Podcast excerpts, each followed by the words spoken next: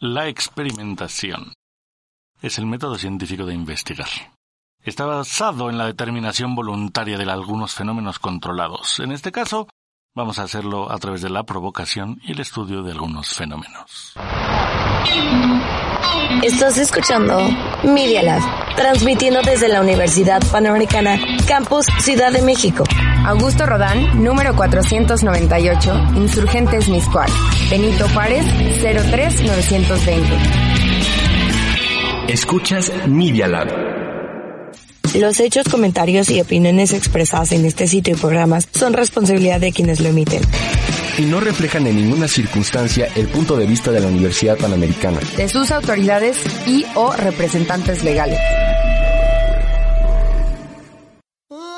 Los platillos mexicanos se llevan bien con la calidad de Victoria. Pies, me da pena me sonreír a gente de odontología, porque Balón siento de que oro. juzgan. Porque Esta se calle de encerrada Ensenada es una llamada telefónica. Este es otra vez el Random Show, o Not So Random Show. Y como es todo random, hoy tenemos un invitado muy especial, bueno, una invitada muy especial. Yay, hola. Hola, Hola, soy Isabel Fernández. ¿a qué propia Isabel Fernández? Ya, así, mira, mira, así me dijeron mis papás, así queremos un nombre elegante, ¿no? Entonces así, Isabel Fernández, y que suenes así, y todo así. Oh, muy bien. de, ah, está bien, ¿no? Y lo peor es que me dicen nada más Gabito, algunos. Sí, ¿y dónde quedó lo elegante? Ah, ese es el Si me dan cuenta, no me digan que si soy pariente del de la academia, todo, todo bien. O sea, sí, no. Nunca lo había pensado, ¿eres valiente? No, la verdad es que no sé. O sea, Gabito sabemos que no es muy común, al menos en México, pero sabemos que existen otros Gabito que no tienen nada que ver con los que son de mi familia. Entonces, este, pues, pues si son parientes, pues muy lejanos. Sea, como en décima rama, o sea, literal. El sábado fui a un restaurante y entonces fuimos con unos amigos y mis hijas se apellidan Pérez y los hijos de nuestros amigos se apellidan Pérez y entonces de repente una de mis hijas llegó corriendo porque había encontrado una prima lejana que se apellidaba Pérez. Ah, sí. Entonces éramos primos todos en ese ¿Sí momento. familia? sí. Muy bien, hablemos de la experimentación. Yay. A ver, veamos. Bueno, yo comparto ahorita una clase contigo que se llama justo taller de experimentación.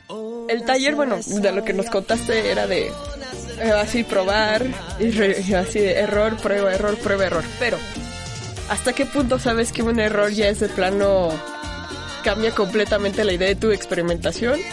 O si de plano ya es de ya valiste gorro, no sirves para experimentar. A ver, son dos preguntas. La primera, siempre puede servir para experimentar y no está peleado. Experimenta cuantas veces sea necesario. El tema de los errores también es importante. Hay un modelo que se llama Intelligent Fast Failure, IFF. Lo desarrollaron por ahí de los 80.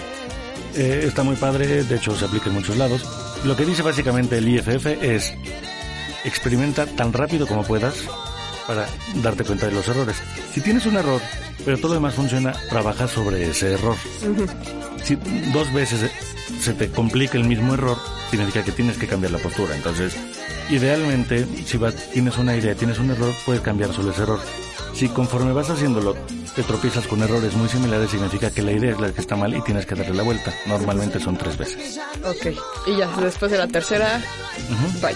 Aunque hay algún modelo interesantísimo que se llama ARIS, que es algoritmo para resolver problemas sistemáticos, una cosa así.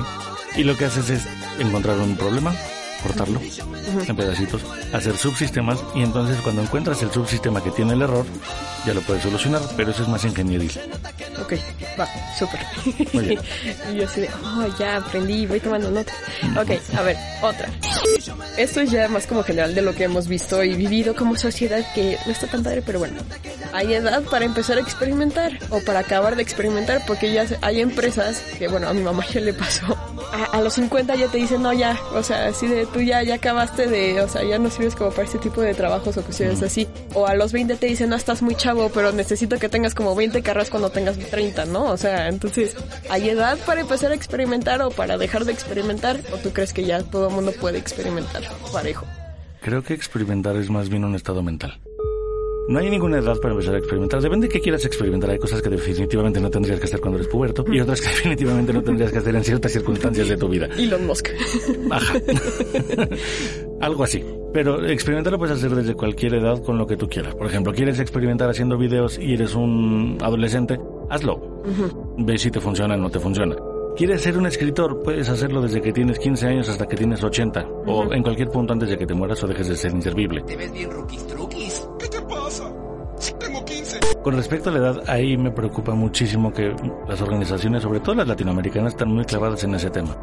Justo el año pasado asistí a una conferencia en la que me pareció muy interesante que decían, creemos que los jóvenes son los que siempre pueden innovar y cambiar el mundo y transformarlo, y probablemente sí porque son los que tienen más empuje. Y les puedes decir 57.384 veces que no, y aún así van a estar ni jode, para que las cosas sucedan. Y está muy bien, y funciona. Cuando llegas a cierta edad, digamos los 40, ya estás madurito, supuestamente, en algunos puntos. Tienes un- una forma de pensamiento que está muy adecuada, muy clavada, y ahí viene el riesgo de que ya no puedes innovar. Y si mucha gente dice, no, es que las cosas siempre se han hecho así, yo las he hecho así, ya no las quiero hacer así. Por eso digo que experimentar es un tema mental. Porque puedes llegar a los 60 años y tener algo muy claro. Probablemente a partir de los 50 años sea más difícil que cambies ciertos preceptos o paradigmas que tienes. Pero eso no significa que no puedas hacerlo, simplemente es cambiar el enfoque. Ok. Entonces sí es bastante válido hacerlo.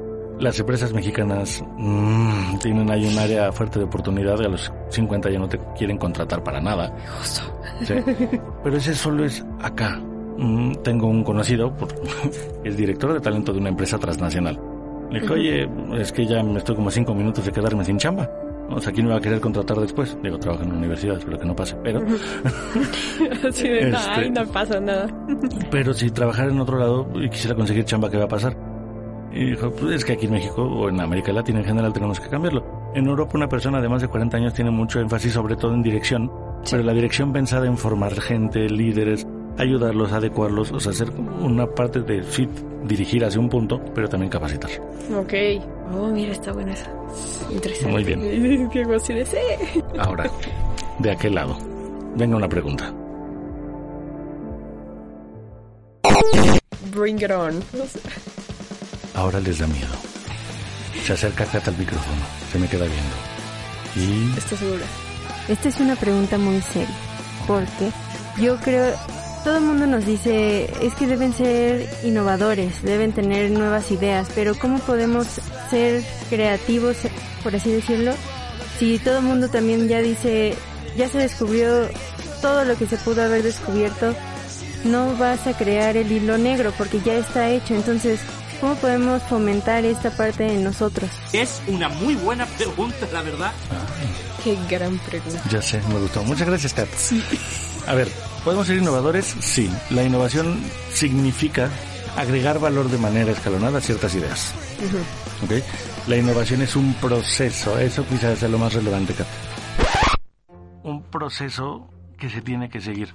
Ser creativo es como el momento de, ah, eureka, tengo una super idea. Pero la super idea no sirve de nada si no la ejecutas. Entonces, si rompo la pregunta, la primera parte es, nos piden ser innovadores y cómo lo somos, si no vamos a inventar el hilo negro. En la innovación y en la creatividad hay dos tipos de creatividad e innovación. En creatividad es eh, la pequeña C. La pequeña C son cosas creativas chiquitas que puedes ir cambiando. Y eso se podría traducir, por ejemplo, en innovación incremental. Tienes algo que está muy bonito y le agregas algo para que se vea más bonito o funcione de mejor manera. Eso es incremental. O la Big C. La Big C son estas grandes ideas creativas que rompen la forma de ver el mundo y que se traducen en innovación transformativa. Entonces, en este sentido hay dos puntos. ¿Quieres ser eh, creativa? Ponte a pensar fuera de la caja. Eh, una herramienta que sirve muy bueno es la provocación. Es quitarle un elemento a algo y trabajarla. ¿No vas a inventar el hilo negro? Por supuesto que no. En un trabajo creativo tal vez sí. O sea, vas a seguir hablando. Pero depende si hablas más rápido, en rimas, eh, te comes las palabras, eres inclusiva, etcétera. Puedes hacer otras cosas. Sí se puede hacer, pero quizá la forma más importante que deberíamos empezar a trabajar es decirle a la gente que puede hacer las cosas diferentes. No solo decir, ah, sí, ya, eres innovador y quiero que seas innovador y quiero 17 ideas innovadoras mañana. No puedes hacer eso. Puedes trabajar en muchas ideas, pero alguien tiene que decirte que puedes hacerlo. Y que no te va a sapear por decirte, no, esa idea no sirve. ¡Pah! Mira, a ver, justo me surgió una pregunta. ¿Qué consideras trabajo creativo? O hay un, o sea, ¿existe un área en donde no existe el trabajo creativo o todos tienen un área creativo? O sea, desde arquitectura y matemáticas a comedia y todo lo que tenemos hoy en día. Ah, muy buena. El trabajo creativo no es sentarte en una oficina. Eso no es trabajo creativo. Todo el mundo puede ser muy creativo, pero tienes que fomentártelo. O sea, una cosa básica que todo el mundo dice, ah, sí, para ser creativo es las cosas de manera diferente. Oh, sí. Una cosa al día. Y te funciona para ver si en lugar de agarrar todo con la mano derecha lo haces con la mano izquierda, y empiezas a tener una perspectiva diferente del mundo. Pero es un estado mental, sí. O sea, escribir, por ejemplo, si eres diestro va a ser muy difícil, pero inténtalo. No pasa nada, o sea, te puede dar una perspectiva diferente. La creatividad se da si sales al mundo, Ok. si caminas, si ves. Y si eres el creativo de una empresa, no es que te sientes y...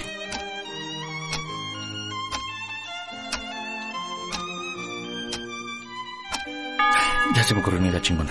No. Tienes que tener varias cosas. E, Idealmente es una mente abierta. Y La segunda es tener un abanico de posibilidades y opciones. Entre más cosas sepas de más cosas, más vas a saber de todo lo demás y puedes empezar a hacer uniones entre cosas que no tenías. Pero ser creativo no significa estar sentado en una oficina con 50.000 ideas por minuto. Porque en realidad tienes una idea y el problema de esa idea es que la tienes que ir creando y creando y creando y creciendo para que funcione. Eso es una idea creativa. Ser un creativo en niveles artísticos, por ejemplo, o que trabajas en una agencia, sí es aterrizar un concepto y ver de qué manera lo vas a distribuir, formalizar, difundir, que también eso es ser creativo. Pero al final tiene que ver con este proceso de estar afuera, de observar, de tener un abanico de posibilidades, de opciones para poder aterrizar en él. ¿Cómo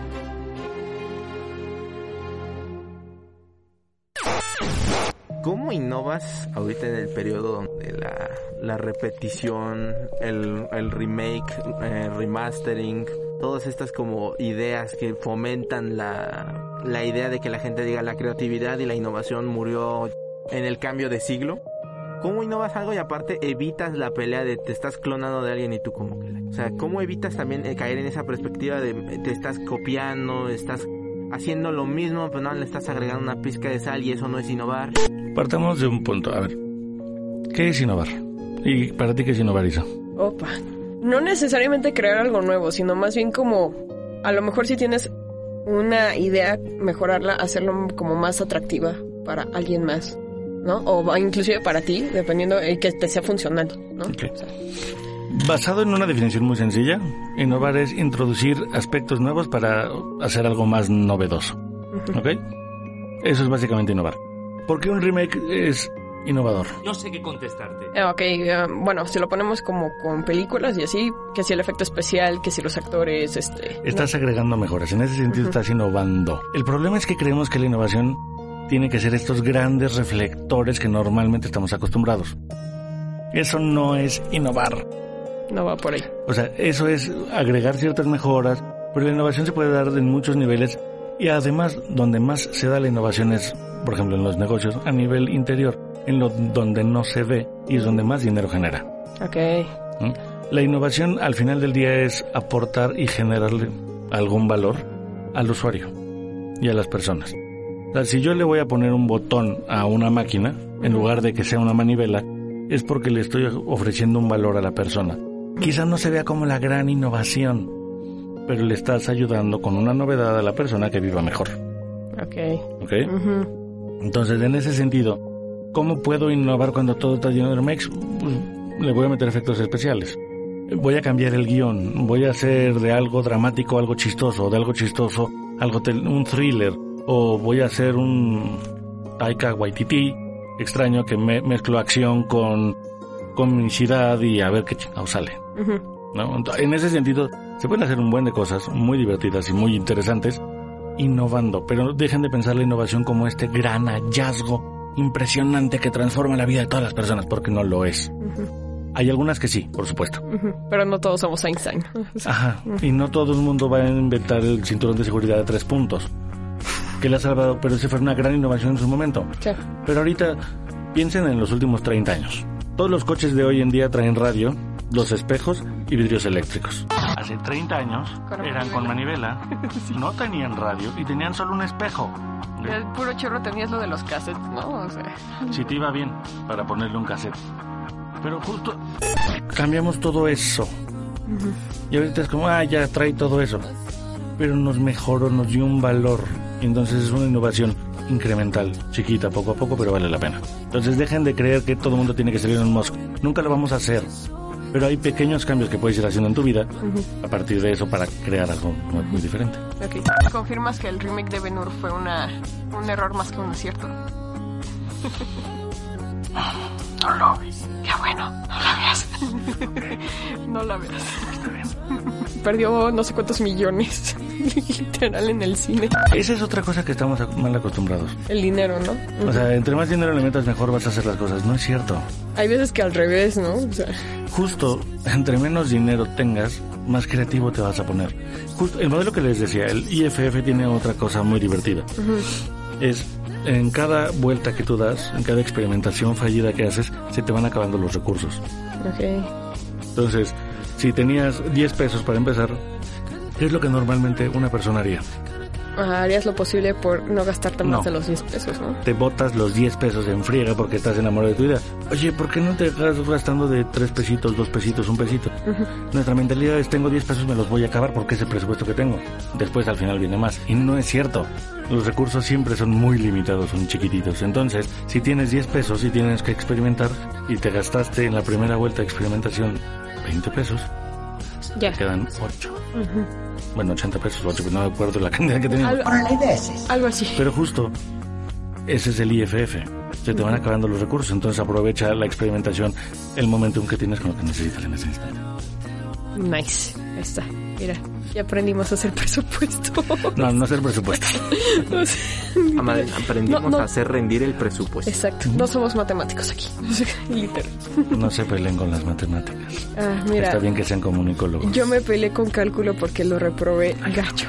Gacho. O sea, y mi profesor de, de esos que son buena onda, pero que te dicen, ay, está bien fácil. Y yo, no, no está fácil, bro. O sea, literal.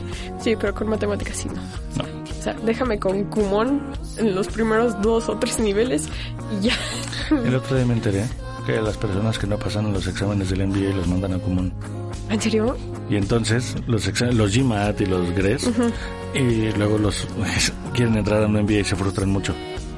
Porque su, compañero de clase es un niño de 6 años.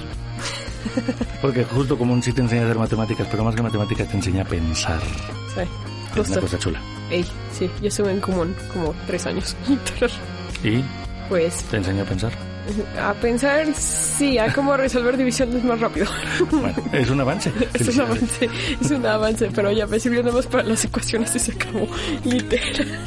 O sea, ay, como ah, flashbacks, pero sí, muy La juventud. Ey, Max. sí.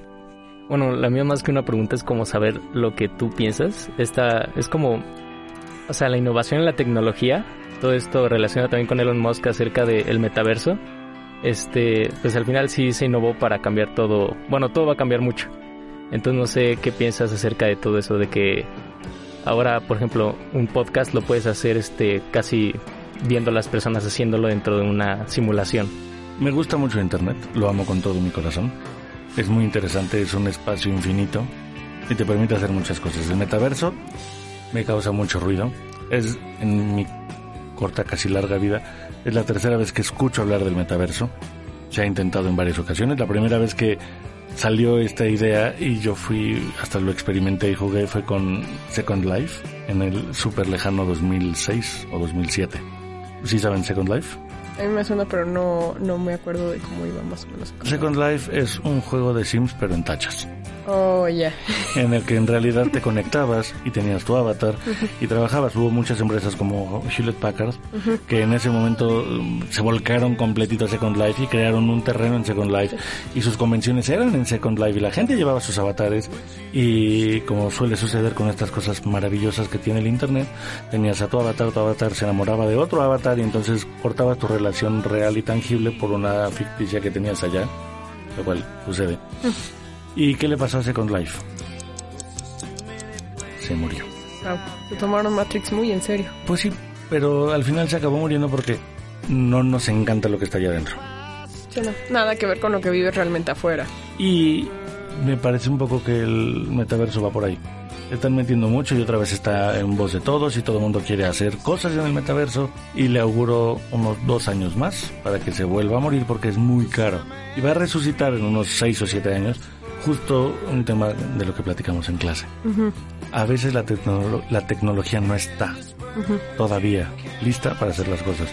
Creo que el metaverso todavía no está listo. Hay un video que de hecho les pongo en Transmedia que funciona con eso. Que dice, tarde o temprano vamos a empezar a comprar la memoria de alguien más, la creatividad Ah, sí, de sí, alguien cierto. más. De hecho, ya hay un par de películas que hacen eso. Empezando por Inception, por ejemplo. O sea, Tiene sentido. sueñas, prefieres estar soñando que vivir. Pero imagínate que eso que sueñas lo creas y se lo puedes vender a alguien más. En este caso, por ejemplo, Kat compra la memoria de alguien y vive esa memoria. Ahí entra la creatividad, entra Ahí. la innovación, Pues porque justo le estás generando un valor. Ahorita creo que la- el metaverso se va a quedar...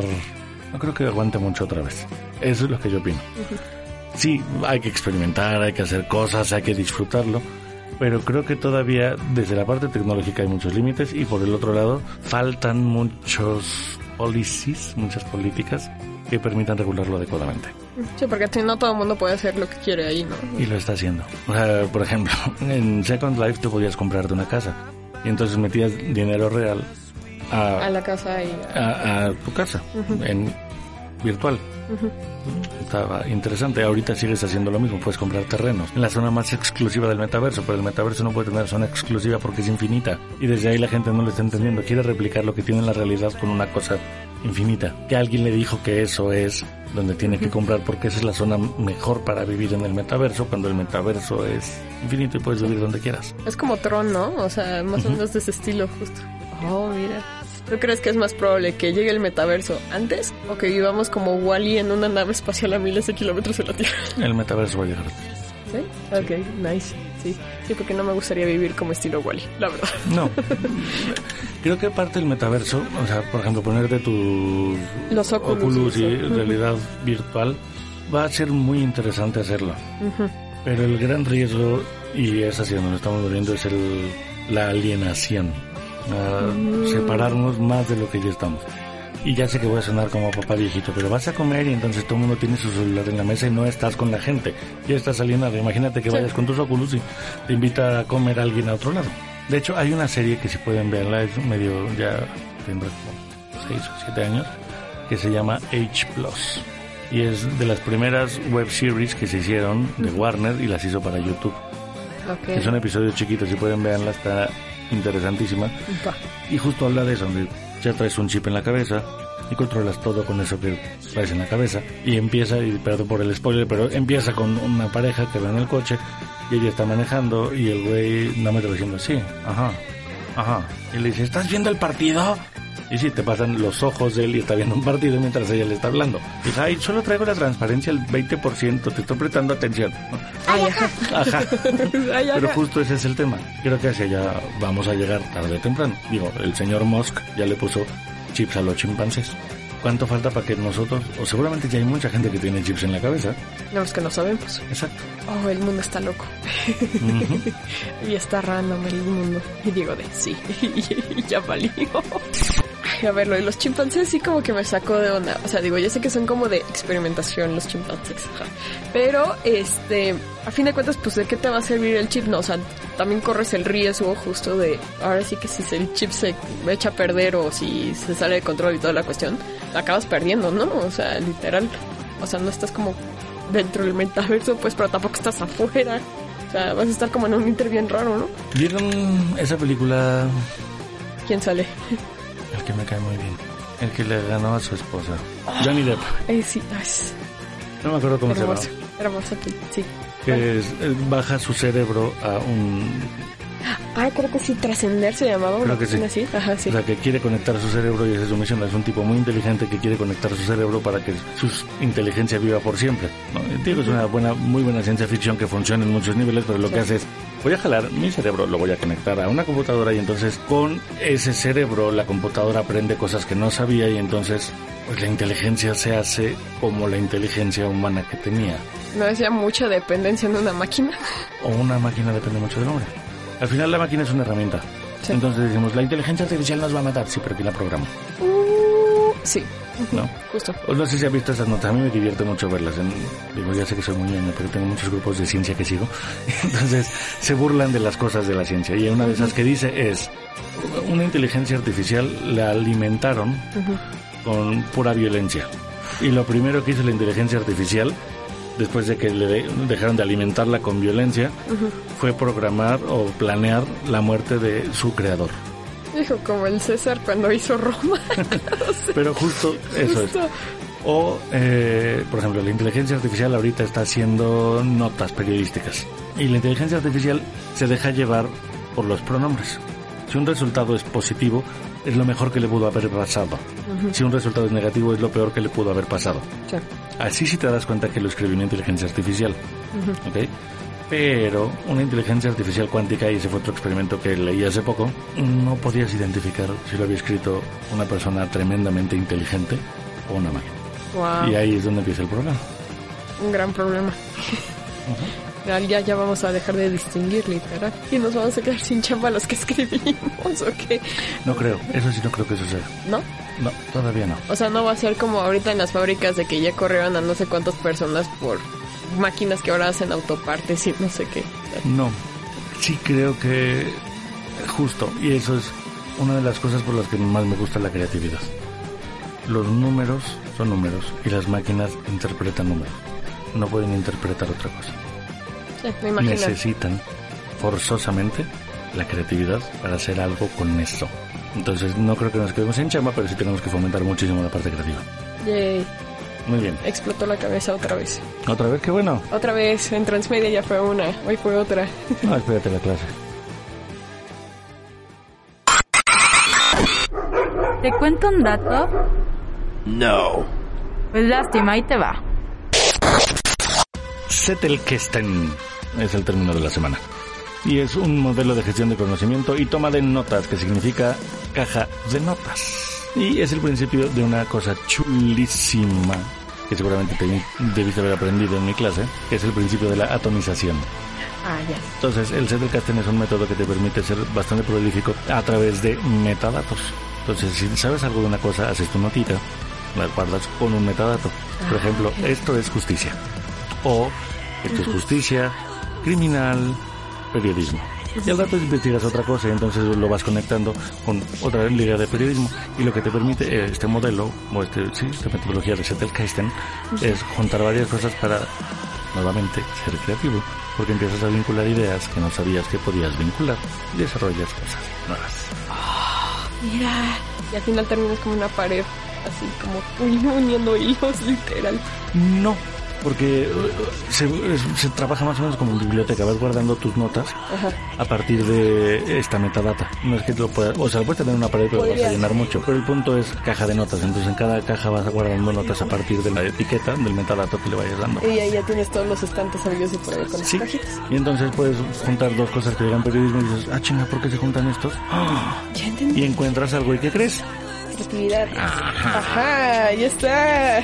Creatividad, me gusta.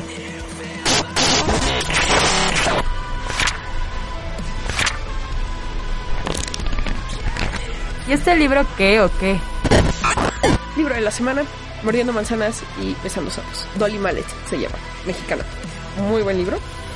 Se trata de todas las princesas de Disney. Te cuentan, no la película, porque toda la película ya todo el mundo se lo sabe, pero te cuentan las características de las princesas. Entonces, Blancanieves ahorita ya la vemos como la princesa más tonta del planeta, o sea, una cosa como que dices, no, a partir de su razón de ser. A Blancanieves la hizo Disney así, de acuerdo a la época. Entonces te dicen, son los años 30, las mujeres hacían esto, esto, esto, esto. Entonces Blancanieves era como el modelo a seguir. Diez años después llega Cenicienta, te dicen, sigue, sigues limpiando, pero te dejan, ya vas a fiestas, tienes un poco más de independencia y te van contando esas historias. Y al final de cada capítulo hay como un test de como 10, 15 preguntas y te dicen, eres este, eres una persona muy servicial, eres una persona que a lo mejor duerme mucho, eres la una persona que a lo mejor eh, te desvives por los demás y no vas por ti. Y tú vas diciendo sí, no, a veces, ¿no? Y vas contestando las preguntas, ¿no? Y al final, dependiendo del puntaje que tengas, te dicen a qué princesa te pareces más. Entonces, va a partir de Blancanieves, pasando por todas las originales, La Sirenita, Jasmine, te vas por todas esas. Por eso digo que está desactualizado, porque se quedó en la princesa del sapo. ¿Qué princesa fuiste? Bella. y no por síndrome de Estocolmo, gracias a Dios. Ah, bueno. No, no, no. O sea, de hecho, yo pensé que iba a salir. Ah, porque claro, no solo princesas. Sacaron también a Meg, que Meg no es princesa. Te sacan a Esmeralda, que tampoco es princesa. Te sacan a Jane, que no es princesa. Entonces te sacan como todos los personajes importantes mujeres que hay en Disney y te dicen por qué son así de acuerdo a la época también y características que tuvieron que sí se, o sea, sí te identificas de acuerdo a la época y te da más sentido. Entonces, si piensas que Blancanieves es tonta, a lo mejor para esta época sí, en esa época no lo era, entonces ya le das contexto y no andan cancelando todo a lo bestia, ¿no? Entonces, está muy bueno, vale la pena. Fan o no fan de Disney, yo sí recomiendo que lo lean. ¿Has visto el meme de por qué Elsa es reina? No. Porque es la única que dice, no te puedes casar con un pendejo que acabas de conocer. Ah, sí. Por sí. eso es la reina. Esa es reina. Y de hecho, sacaron un meme también. Sí, soy súper fan de Disney, pero bueno. Este, la actriz, la Gina Menzel, solían encantada, ¿te acuerdas? Ujú. Y se termina casando con este cuate, con el príncipe que, pues, al primero ya se enamoró de la otra. Entonces es reina por dos, porque es reina de Andalucía y es reina de Frozen. Entonces ya, así de, ah, mira, sí, y es una reina, la verdad. Pues sí, está el libro de la semana. Recomendado. Ahora que dijiste el contexto, y ya con eso cerramos ahora sí. Lo que dices, de, te vas situando cada una de las princesas o personajes femeninos según el contexto. Toda la creatividad que vas a encontrar en toda tu vida tiene esos dos factores. Necesita un contexto social y un contexto histórico. Adiós. La Universidad Panamericana tiene un laboratorio de medios que se llama Media Lab. Media Lab. Experimenta.